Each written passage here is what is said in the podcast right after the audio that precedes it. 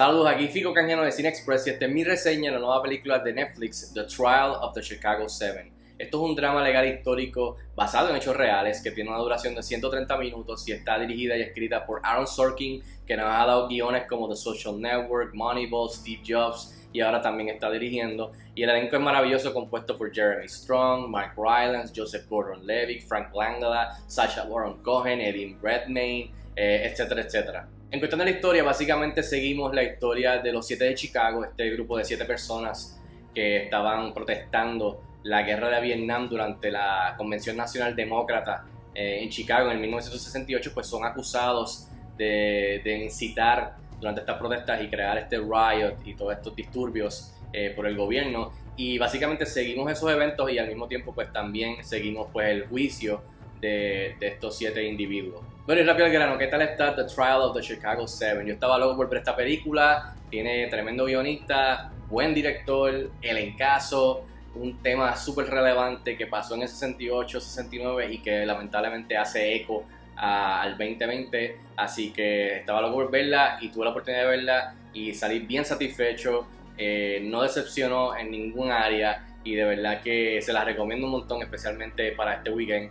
Eh, que la vean, le den la oportunidad de verla porque de verdad que está bien, bien buena. Entre las cosas que me gustaron son muchas, pero para mencionar algunas, definitivamente eso, es una historia que es sumamente relevante a nuestros tiempos, eh, toca y explora temas a través del recuento de los eventos de, los Chicago Seven y el, y el, y el juicio, pues temas como el racismo, el abuso de poder, la injusticia, eh, el, abuso de los policías, brutalidad policial, o sea, trabajar en equipo, poner sus diferencias aparte y trabajar y lograr una meta. Eh, cuando tienes que sacrificar el, el, porven, o el porvenir, el, bienestar tuyo por, el, por, el, por lograr una meta más grande, que era lo que estaban tratando de hacer este grupo, que venían de diferentes áreas de, del país, del mundo.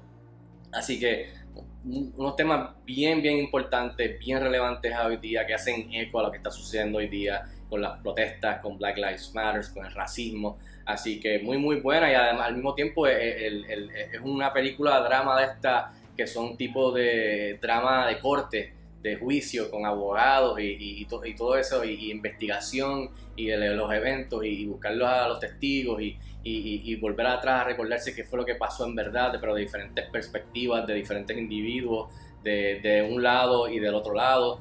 Eh, ver a los que defienden el, lado del gobierno, pero defienden también eh, el lado de, los siete de, Chicago. Así que, es bien interesante, bien entretenida. Nunca en ningún momento me sentí aburrido, me sentí estancado, arrastrado, como que quizás perdiendo el interés. Estaba bien, bien atento porque sí, yo había escuchado esto, pero no sabía mucho de la historia. Te dan detalles, obviamente es un recuento tipo Hollywood, pero uno aprende mucho y incluso pues eh, motiva a uno después a buscar información eh, sobre los eventos reales, así que de verdad bien satisfecho. Entre las cosas positivas quiero mencionar a Aaron Sorkin, que es uno de mis screenwriters, yo creo que mi screenwriter favorito, eh, de todas las cosas increíbles que ha, ha escrito, los guiones, pero de verdad que Molly's Game, que fue la primera vez que dirigió, estuvo chévere, a mí me gustó, obviamente el guion mucho más que, que la dirección, porque estaba empezando a, a, dirigir. Y aquí veo, veo una mejoría en cuestión de, de, su visión y lo que realmente quería hacer de principio a fin a su estilo,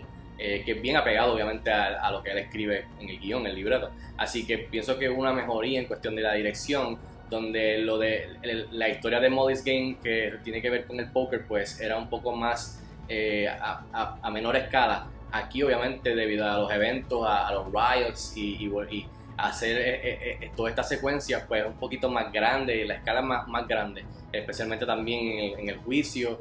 así que de verdad que veo una mejoría, pero también el guion, o sea, no decepciona, el diálogo witty, el brinca para adelante y para atrás de lo que pasó y lo que y lo que y los flashbacks a, diferentes momentos en la historia.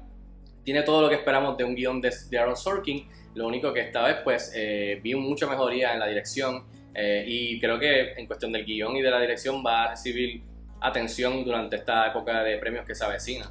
Eh, además de eso, el elenco, o sea, tiene un elencazo que, que va a traer su libreto a, y le da vida. Y de verdad que entre todo el mundo hizo un tremendo trabajo, pero creo que entre los que más sobresalieron para mí fue Sacha Baron Cohen.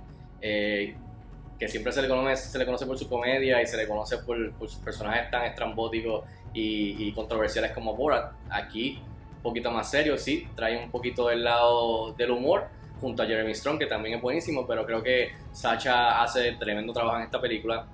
Mark Rylance, ganador de Oscar, hace del abogado del grupo de, de, los siete de Chicago. Buenísimo trabajo. Y Frank Langla hace la, el veterano, hace de, del juez. Eh, y para mí hace tremendo trabajo. O sea, de verdad que, que como dicen por ahí, el personaje de él, it gets, you under, it gets under your skin. Este, Yaya Abdul Matin, Yaya Abdul Matin, the second, buenísimo también. O sea que el elenco eleva por 10 el guion de, de Sorkin, que está buenísimo para mí. Ahora, el lado negativo, no mucho en verdad. Sí, sí, para mencionar algunas cositas, sí hay alguna línea u otra que, que se cae flat de algunos, algunas líneas que dicen algunos de los personajes en momentos que quizás se supone que sean algo wow, pues una o dos que terminan flat, no donde, uno, donde, yo asumo que Sorkin y el grupo quería que aterrizara. Y lo mismo es que al final del día sí es un recuento al estilo de Sorkin y sí se nota que hay una o dos veces que hay momentos este, bien Sorkin en donde pues hay o una revelación o un speech o un monólogo inspirador o, algo que, que, está creciendo a algo y pues e, eso se le acostumbra en los guiones de Sorkin. Así que a mí no me molesta, pero puedo ver como pues sí, de alguna manera coló eso en, la película, eh, el cual es de esperarse, pero puedo entender a la gente que eso pues sea un turn off, quizás eh, que meta su, su, estilo de más en la película, pero then again, es su película, así que eh, eso en verdad eso es lo único que encontré. En fin, yo le doy 4 estrellas de 5 estrellas a The Trial of the Chicago 7. Está ya disponible en Netflix. Veanla, déjenme saber si están de acuerdo conmigo o no. Y también en nuestro canal de YouTube pueden chequear nuestras entrevistas con eh, Mark Rylance, con Aaron Sorkin y también con Jeremy Strong en nuestro canal de YouTube. Veanla, denle share, denle like y, y gracias por el apoyo. Hasta la próxima. Cuídense mucho.